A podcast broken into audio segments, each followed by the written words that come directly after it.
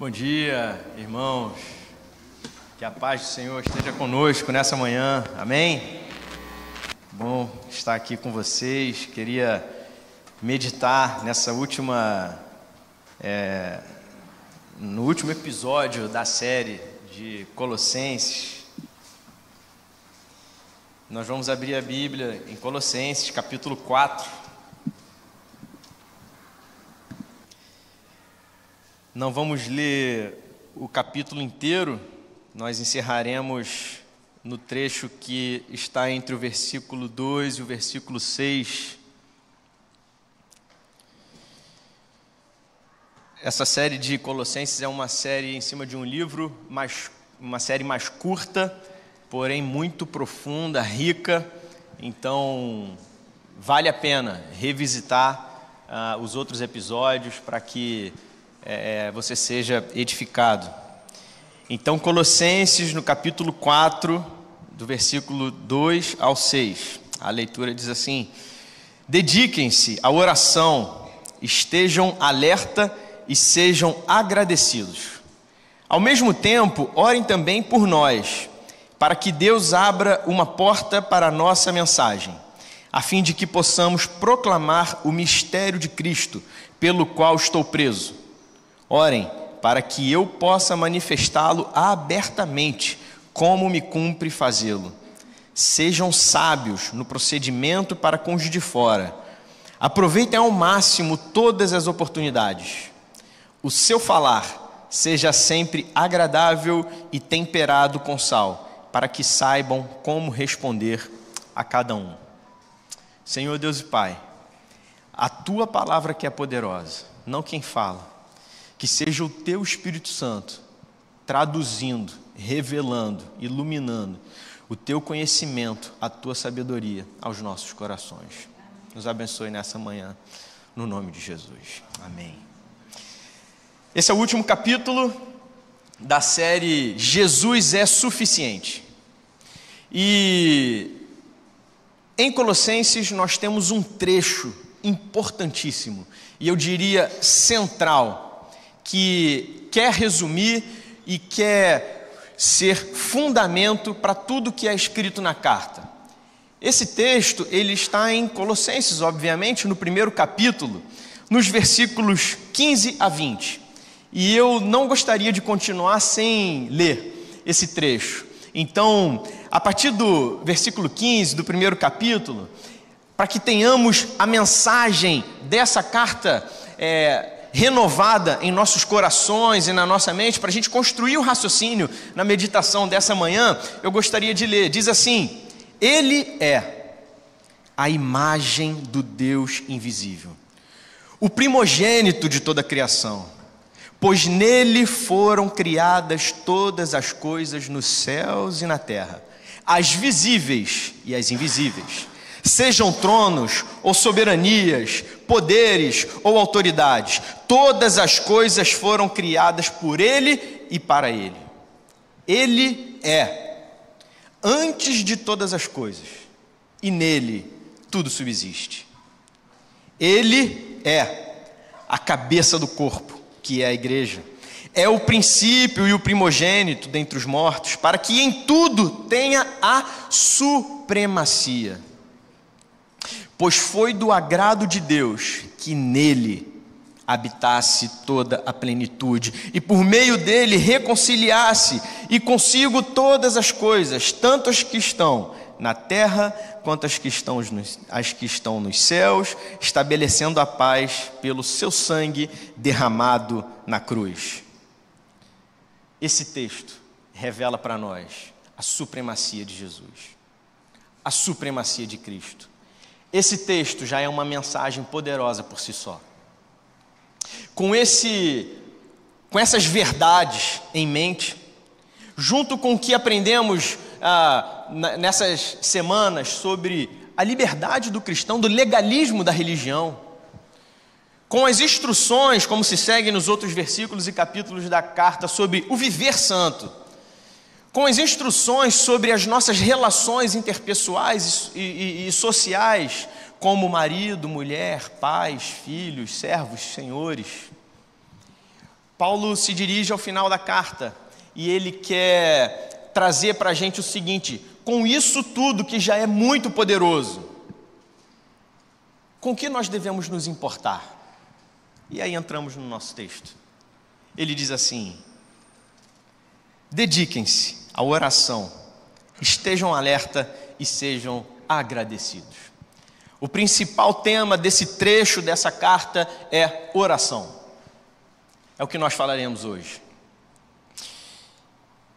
Sobre oração, Paulo coloca já aqui nessa primeira frase e nos versículos seguintes quatro observações muito importantes. Veja, dediquem-se à oração, estejam alerta, sejam agradecidos.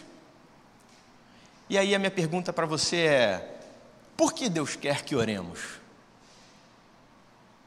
Por quê?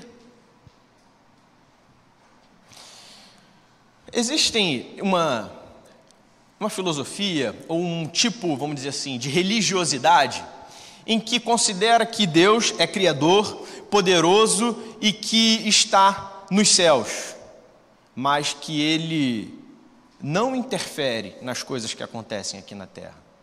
Da mesma forma, ou melhor, de maneira semelhante, existe um conhecimento de que o que é Deus? Não, Deus é tudo. Deus está presente em tudo e em todas as coisas, mas não interfere diretamente na sua vida ou na minha vida. Esses dois tipos de essas duas formas de lidar ou de pensar com, com, com esse relacionamento, digamos assim, com Deus, eles justamente, ou melhor, de entender Deus, eles justamente cortam o que nós cristãos vivemos e proclamamos, que é o nosso relacionamento com Deus. É como se Deus vivesse longe lá no céu sem se importar comigo. Ou Deus é tudo em todos, Deus está presente em absolutamente todas as coisas e não existe uma pessoalidade no relacionamento do Deus Criador com os seus filhos. E é óbvio, você já sabe, você já entendeu o ponto que eu quero é, trazer aqui. É, nós lidamos com um Deus, dizemos, infinito e pessoal. Infinito porque, como a Bíblia diz, grande é o Senhor e muito digno de ser louvado, a sua grandeza é insondável. Será que você não sabe, nunca ouviu falar? O Senhor é o Deus eterno, o Criador de toda a terra. Ele não se cansa nem fica exausto, sua sabedoria é insondável.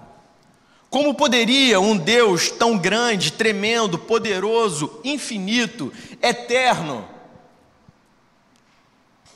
ser alcançado ou ser tangível no sentido espiritual, ao mesmo tempo transcendente, imanente, presente na nossa vida. Nós estamos falando de relacionamento com Deus. Nós servimos a um Deus que permitiu se relacionar com seus filhos. Essa é a realidade das Escrituras. E nós vemos isso ao longo de toda a história desde o Gênesis até Apocalipse, um Deus que se relaciona. Em Êxodo, o Senhor conversando com Moisés diz: Eu os farei, meu povo, e serei o Deus de vocês.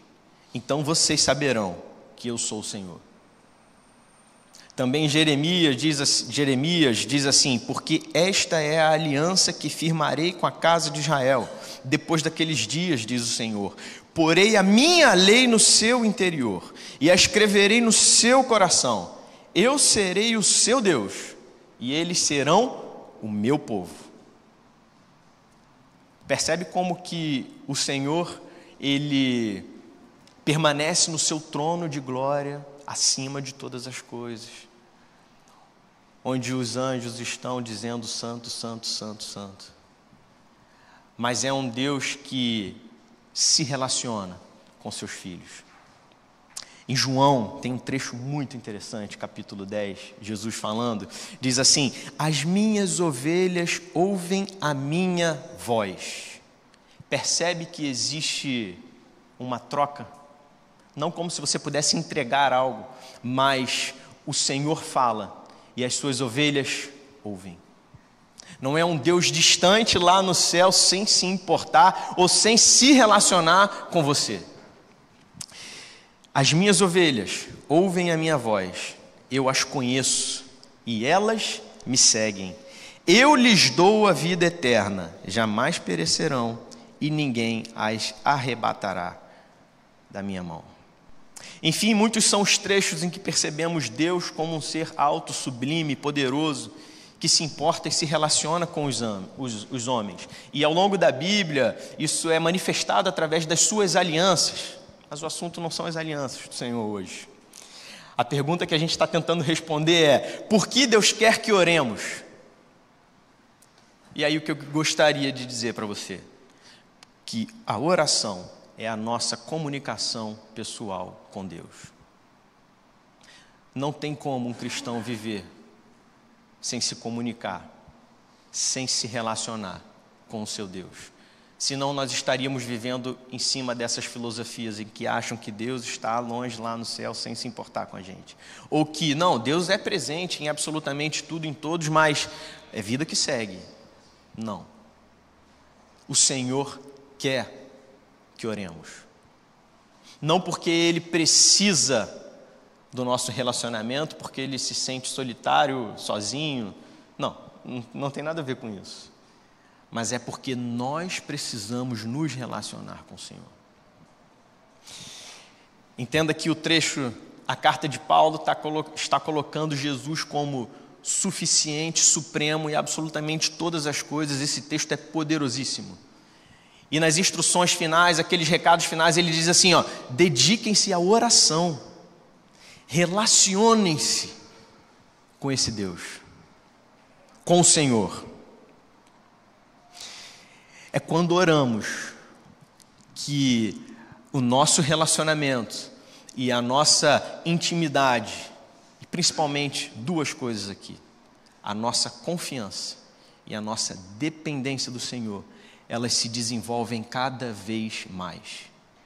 E nós não podemos ter uma vida em que somos ou achamos que somos independentes desse Deus. Quando oramos, quando falamos com o Senhor, o nosso coração pode colocar as emoções que realmente habitam aqui diante dele. Os nossos medos, as nossas angústias, as nossas tristezas, as nossas alegrias, as nossas é, é, é, é, dúvidas, as nossas angústias, aquilo que realmente ocupa a nossa mente e o nosso coração. Não estou falando de orações mecânicas e repetitivas, eu estou falando de uma postura do coração do cristão. O Senhor não nos chamou para termos uma vida de oração com repetições ou de uma maneira religiosa. Todo dia às seis da manhã eu faço a minha oração, eu faço a oração do Pai Nosso e eu peço ao Senhor, guarda minha casa, meus filhos e tal, tal, tal. Irmão, que você faça, que você ore por essas coisas, não é esse o ponto. O ponto é, quando você está fazendo essas coisas, às vezes de maneira até mecânica, como está o seu coração diante de Deus? Realmente é uma oração em que você olha para os seus filhos e diz assim: será que hoje será o último dia que eu vou vê-los? Porque a gente não sabe. E, Senhor, guarda a vida deles e guarda a minha, porque se o Senhor não guardar, ninguém pode. Entende? Oração muito mais, muito mais do que uma atitude, não estou dizendo que não é uma atitude, mas muito mais do que uma atitude, é uma postura do seu coração e do seu espírito diante de Deus. Sabe por quê? Porque a sua oração mais sincera, ela pode sair do seu coração, não quando você está na igreja, não quando você está de repente ajoelhado aos pés de sua cama, às vezes sim. Não quando você a oração mais sincera do seu coração, ela pode estar vindo quando você está debaixo de um chuveiro e que ninguém sabe o que você está fazendo, porque ali você se derrama diante do Senhor. Essa oração muitas vezes pode ser mais sincera quando você deita sua cabeça no travesseiro e você não sabe como vai ser o dia de amanhã. E o seu coração transborda. Uma oração mais sincera pode ser quando você não tem nem forças para falar, ou expressar, ou você não sabe o que está acontecendo dentro do seu coração. E você simplesmente diz: Senhor, Senhor. E é como se você orasse e saísse pedaço de dentro de você. Muito mais que uma postura religiosa do que uma atitude religiosa, entenda. É como o seu coração se relaciona com Deus. Às vezes, falar sobre oração pode parecer não pesado, mas assim, como se fosse triste para alguns irmãos, porque parece que é um fardo em que quem fala coloca sobre quem ouve, como dizendo assim: você não tem a vida de oração que você deveria ter. Ou você mesmo se cobra porque você gostaria de orar mais e orar melhor, digamos assim. Estamos falando de um Deus de alianças que se relaciona com o homem e que o Deus de aliança que estabelece a, a, a, os termos dessa aliança, ele também é o Deus que provê a resolução dessas alianças. E aí em Romanos 8, o Senhor fala sobre o Espírito Santo. Paulo está escrevendo e diz assim: da mesma forma, o Espírito nos ajuda em nossa fraqueza pois não sabemos como orar, mas o próprio Espírito intercede por nós com gemidos inexprimíveis. E aquele que sonda os corações conhece a intenção do Espírito, porque o Espírito intercede pelos santos de acordo com a vontade de Deus. Até quando não conseguimos ou não sabemos como orar, porque a nossa mente está uma confusão, porque o nosso coração está perdido, angustiado, doído. O Espírito Santo intercede por você. O Espírito Santo sabe muito mais do que você sabe o que você precisa naquele momento. Precisamos entender que a oração é como fosse assim, a forma, é, é, é a interface em que nós lidamos com o Senhor.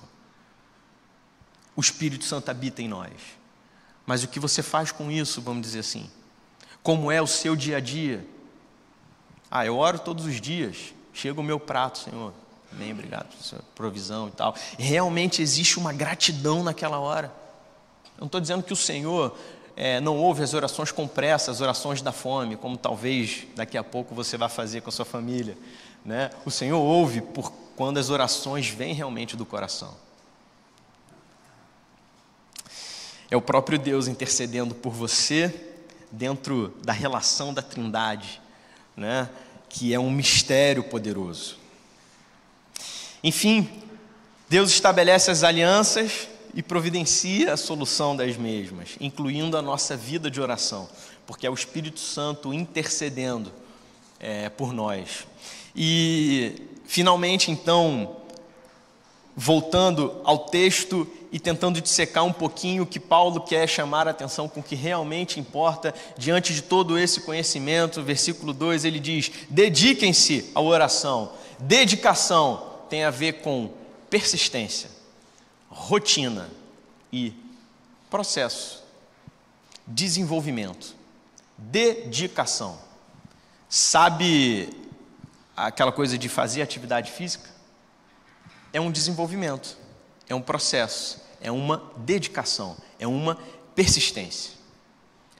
Quanto à oração, eu queria usar um grande exemplo aqui para que entendêssemos sobre persistência. Gênesis, capítulo 32. A partir do 24 vai contar a história de Jacó. E o trecho diz: E Jacó lutou com Deus. Jacó viajava e nesse momento ele manda à frente o seu rebanho, todo mundo, e Jacó fica sozinho. E a Bíblia diz, a partir do 24: E Jacó ficou, Jacó ficou sozinho Então veio um homem que se pôs a lutar com ele até o amanhecer. Quando o homem viu que não poderia dominar Jacó, tocou-lhe na articulação da coxa, de forma que a deslocou enquanto lutavam. Então o homem disse: Deixe-me ir, pois o dia já desponta. Mas Jacó lhe respondeu: Não te deixarei ir, a não ser que me abençoes. O homem lhe perguntou: Qual é o seu nome? Jacó, respondeu ele. Então disse o homem: Seu nome não será mais Jacó, mas sim Israel, porque você lutou com Deus e com homens e venceu. Prosseguiu Jacó: Peço-te que digas o teu nome. Mas ele respondeu: Por que perguntas o meu nome? E o abençoou ali. Veja que quando o trecho fala sobre Jacó lutou com Deus, não é porque Jacó queria vencer ou derrotar aquele homem. Não é isso. Jacó, quando no versículo 26 diz: Não te deixarei ir, a não ser que me abençoes, revela que para Jacó, mais importante do que a própria vida, era a bênção de Deus. Ontem, na reunião de casais, eu ouvi uma expressão que eu achei fantástica que dizia assim: ambição por Deus. Com perdão da palavra ambição, porque ambição às vezes é só um sentido pesado e ruim. Mas quando foi a última vez que o maior desejo do seu coração foi a bênção do Senhor muito mais do que a sua própria vida?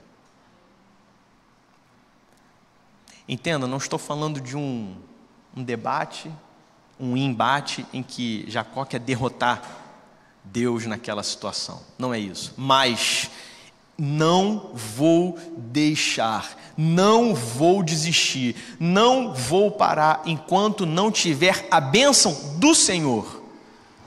E isso é diferente do que eu desejo.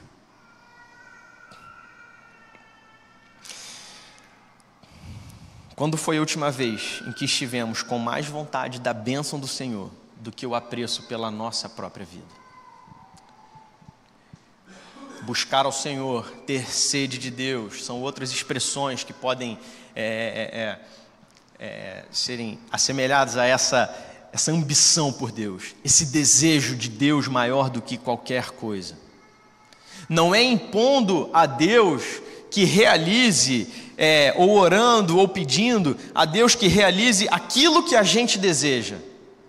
Mas, irmãos, se não for a bênção do Senhor sobre a sua vida, é melhor não ter vida. Esse é o ponto. E como que nós podemos colocar diante do Senhor também as nossas necessidades? Orando, derramando o nosso coração, abrindo o nosso coração, conversando com o Senhor. E o ponto é: dediquem-se a oração. Dediquem-se, persista, rotina, insista, continuidade. Ore sempre ao Senhor. Na Bíblia temos é, é, é, é muitos outros exemplos. Moisés, Moisés subia ao monte, ficava um tempão lá conversando com Deus e suplicando, intercedendo pelo povo. Ana, você conhece a história de Ana, que por muitas vezes, muitos anos era é, é, ridicularizada e zombada porque não tinha um filho. E ora, ora, ora, e o Senhor concede um filho a Ana, Samuel. Neemias, que intercedeu pelo seu povo. Ah, Daniel, que considerou que falar com Deus e ter uma vida de oração como ele tinha era muito mais importante do que a própria vida. Jesus, que apesar de toda a rotina diária, se afastava e tinha o seu momento de oração com o Pai, nosso maior exemplo. Eu entendo que na nossa rotina, às vezes você não consegue ter. Ontem nós Ouvimos isso também. Tem gente que consegue, na sua rotina de trabalho, ter um tempo e que fica sozinho e que realmente consegue orar. Às vezes você fica até sozinho, mas não é um momento em que você consegue dobrar os seus joelhos e, e fazer sua oração e falar em alta voz. Irmão, não é o espaço, não é o horário, mas é o seu coração. Esse é o ponto. Às vezes você vai ter momentos de oração quando você estiver ao volante. Às vezes lavando a louça. Às vezes você consegue, você pode, na sua casa, fechar a porta do seu quarto, sem que ninguém saiba, sem que ninguém veja, e ter o seu momento com o Senhor ali, de derramar o seu coração. Não é porque você não tem uma rotina perfeita, com um momento perfeito para ter essa vida de oração que você não vai orar. Esse é o ponto, esse é o convite. Não é uma mensagem para jogar em cima de você um peso e dizer assim, você precisa fazer dessa forma. Não é isso. Não é isso.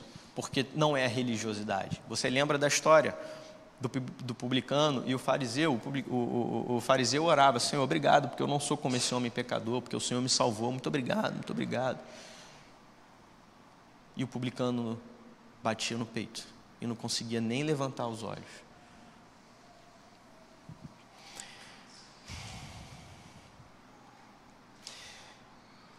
Orar ao Senhor, falar com Deus, é uma bênção para nós. É uma realidade em que a gente se aproxima de Deus Pai. Oramos em nome de Jesus, é como se nós estivéssemos dizendo ao Senhor: Eu estou vindo aqui com autorização, com autoridade dada por Jesus, para apresentar a esse Deus tremendo, transcendente, para apresentar as minhas necessidades, para apresentar os meus desejos. Irmão, você, como ser humano, se você não fizer isso com o Senhor, você vai fazer isso involuntariamente, às vezes, com quem te cerca. Muitas vezes os seus conselhos virão da sua manicure, dos seus amigos de trabalho, de um Uber, que você não tem relacionamento e ele pode te falar qualquer coisa, ele pode encher você de informações ou de conselhos que ele tirou de algum lugar. E é por isso que, seguindo a dedicação, Paulo escreve assim: estejam alerta, estejam vigilantes, dependendo da sua versão, e sobre vigilância, e alerta, o versículo que eu mais gosto sobre isso está em Provérbios capítulo 4, 23, quando diz assim: acima de todas as coisas, guarda o teu coração. Por quê? Porque dele procede a fonte da vida. Vamos imaginar que o nosso coração é de onde vem absolutamente todas as coisas. Algumas versões trazem o pensamento. É como se o nosso coração fosse a origem de tudo, a fonte. E aí, se você imagina a fonte como uma fonte de água, eu te pergunto: é uma água boa para beber ou não? E aí, sobre vigilância, guarda o teu coração, toma conta do teu coração, é como você tem cuidado da fonte da sua vida. E aí, irmão, você pode estar ouvindo conselhos ou derramando o seu coração com pessoas que estão te enchendo de lixo. E as fontes da sua vida ficam impuras. A oração é um grande método de guardar, de vigiar, de proteger as fontes da sua vida, de proteger o seu coração. Por quê? Porque acontecem coisas poderosas enquanto oramos. Outra forma de vigilância no nosso coração é que a oração ela não deve ser repetições vãs e sem sentido. Enquanto muitas vezes você está preocupado com alguma coisa, você ora, Senhor, abençoa aqui, guarda e tudo mais. Pai nosso que estás santificado seja o teu nome, venha a nós o teu reino, seja feita a tua vontade na terra e no céu. Em Jesus, amém. Ah, e o pão nosso cada dia nos dá hoje, em nome de Jesus, amém. Acontece, acontece. Não vem me dizer que não acontece. Acontece. Também não serei hipócrita de dizer que não. Mas essa é a vigilância do coração porque não estamos falando de uma religiosidade ou de uma prática mecânica, é, repetições frias e sem sentido. ou a oração vai fazer sentido para você e o Senhor recebe, o Espírito Santo intercede. E por que nós oramos? Porque nós estamos falando daquele ou com aquele, com a autoridade daquele que é a imagem do Deus invisível. Pois nele foram reconciliadas todas as coisas. Antes, vocês estavam separados de Deus, mas agora ele os reconciliou pelo corpo físico de Cristo mediante a morte, para apresentá-los, vocês, diante dele, santos, inculpáveis, livres de qualquer acusação.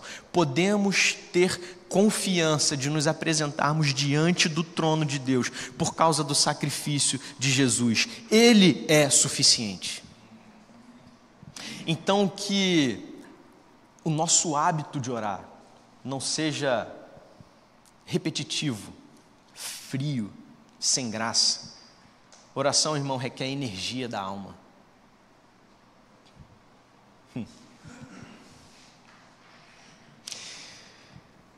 Dediquem-se à oração, estejam alerta e sejam agradecidos. Ser agradecido no contexto da oração, da oração não significa que você não pode pedir nada ao Senhor, que você não pode apresentar ao Senhor as suas necessidades e os seus desejos. Não é isso. Não é isso. Mas sabe o que que mata ou que desanima e contagia negativamente até os outros? A murmuração. Inclusive na sua oração. Ah, Senhor, está tudo tão difícil.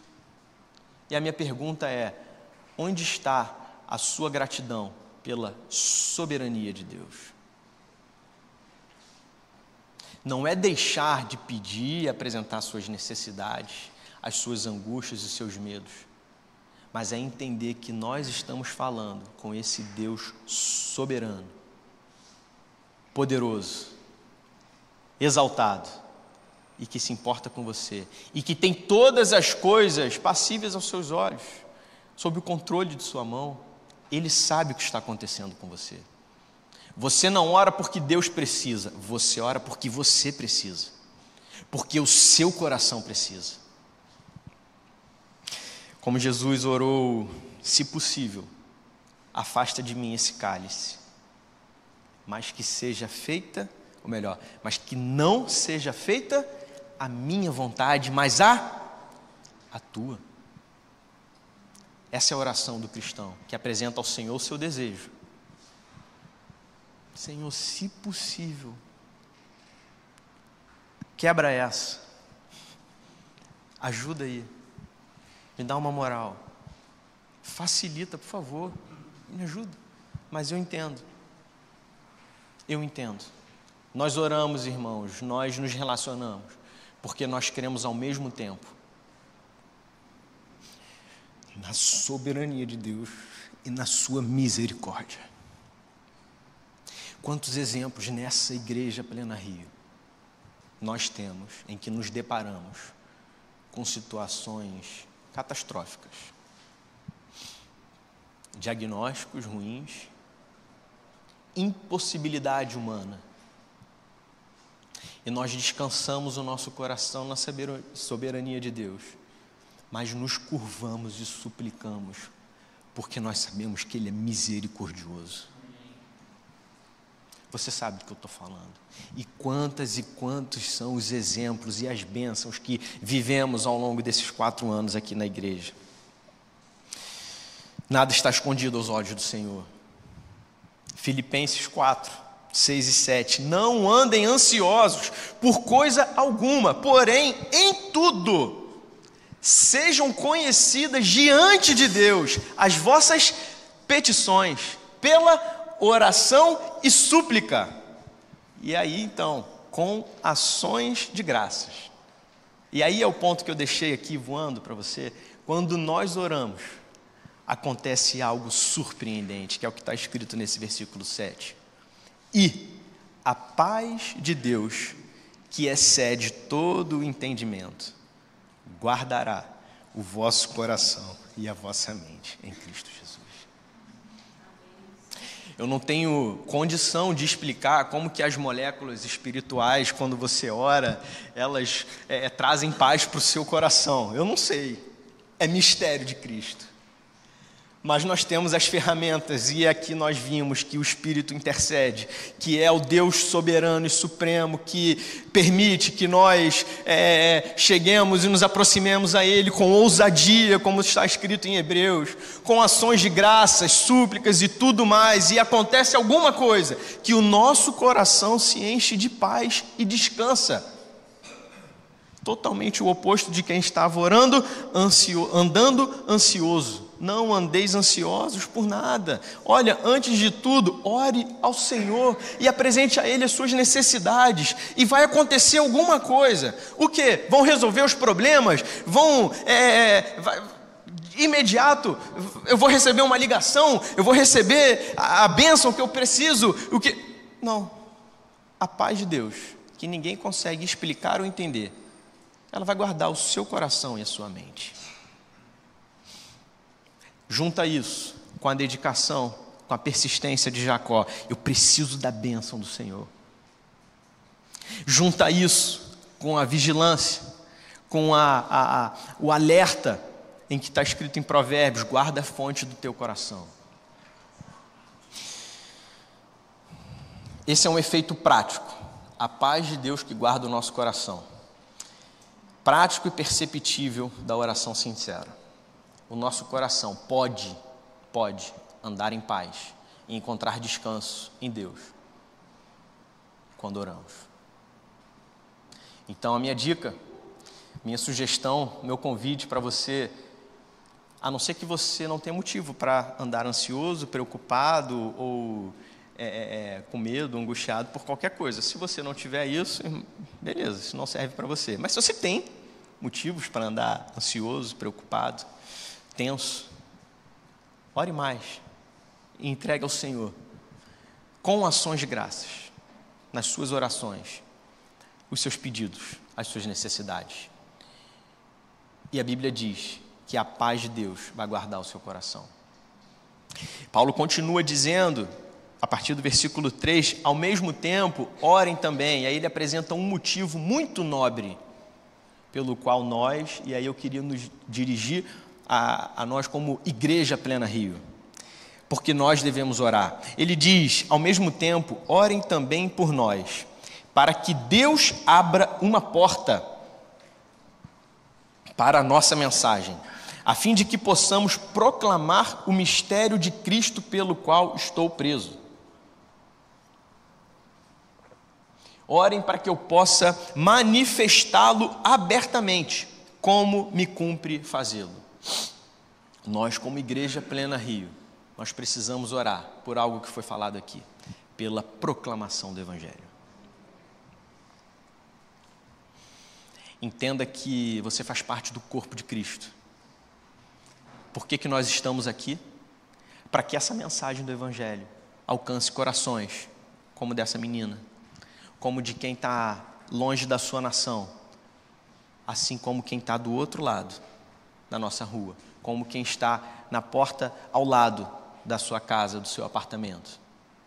Devemos orar para que a mensagem do Evangelho seja proclamada. Esse é um convite, um chamado para todas as igrejas, para você que é a igreja para nós, Plena Rio. Como foi repetido aqui, não é sobre o prédio, não é sobre o nome, não é sobre é, é, as pessoas, mas é tudo sobre a mensagem do Evangelho, o mistério de Cristo. Para a gente concluir de maneira breve, Paulo fala ainda sobre conduta e comportamento dos cristãos e sobre a igreja. Sejam sábios no procedimento para os de fora. Aproveitem ao máximo todas as oportunidades.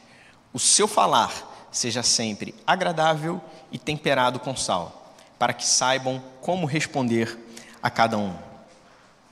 Isso tem a ver com a nossa conduta diária.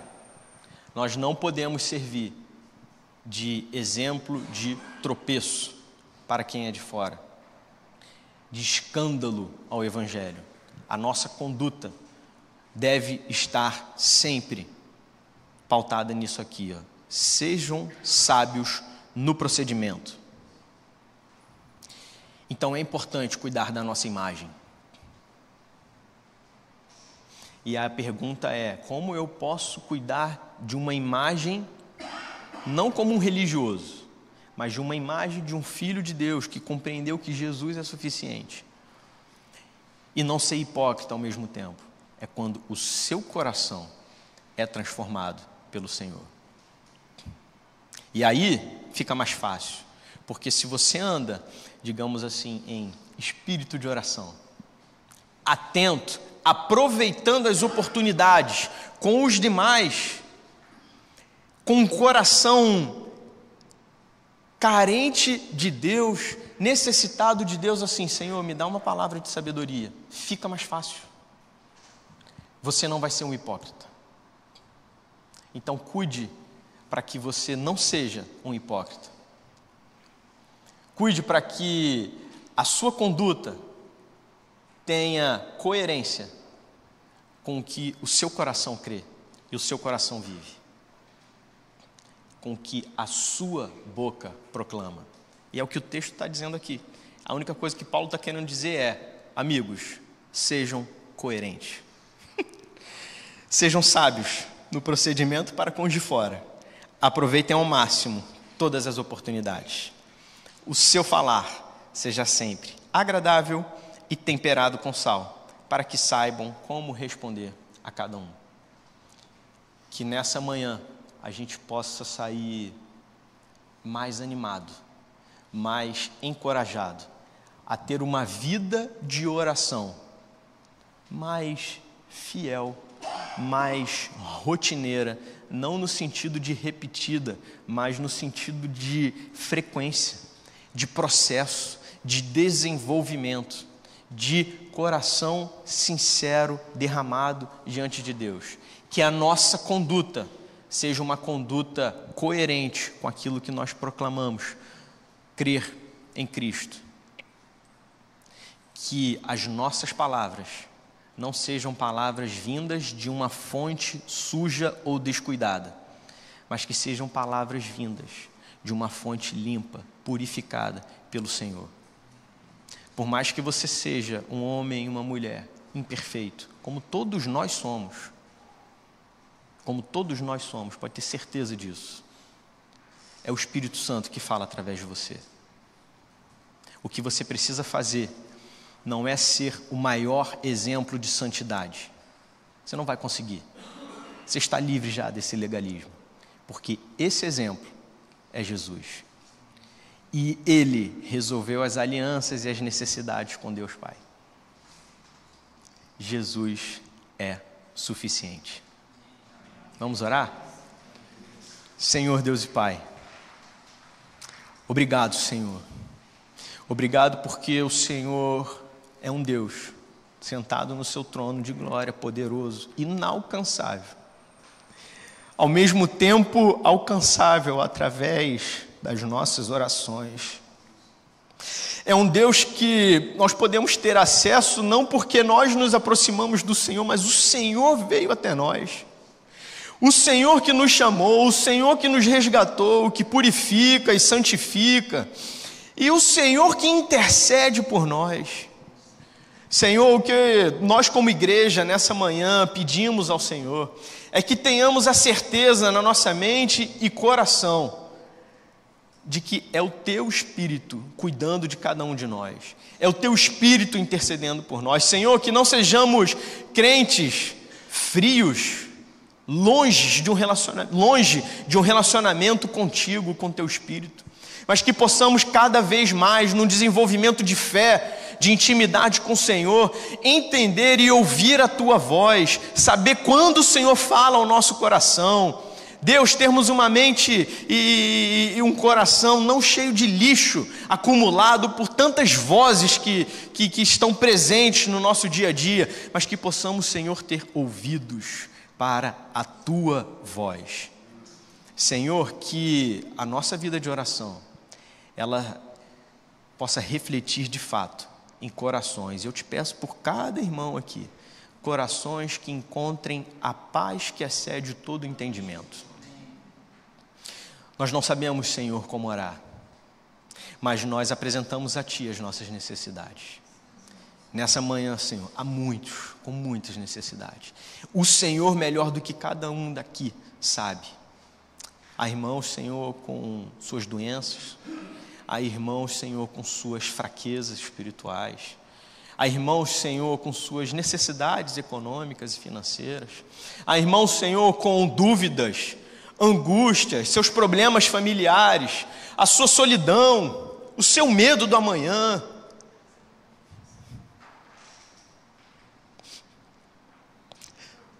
Mas é a tua mão poderosa que cuida de cada um de nós.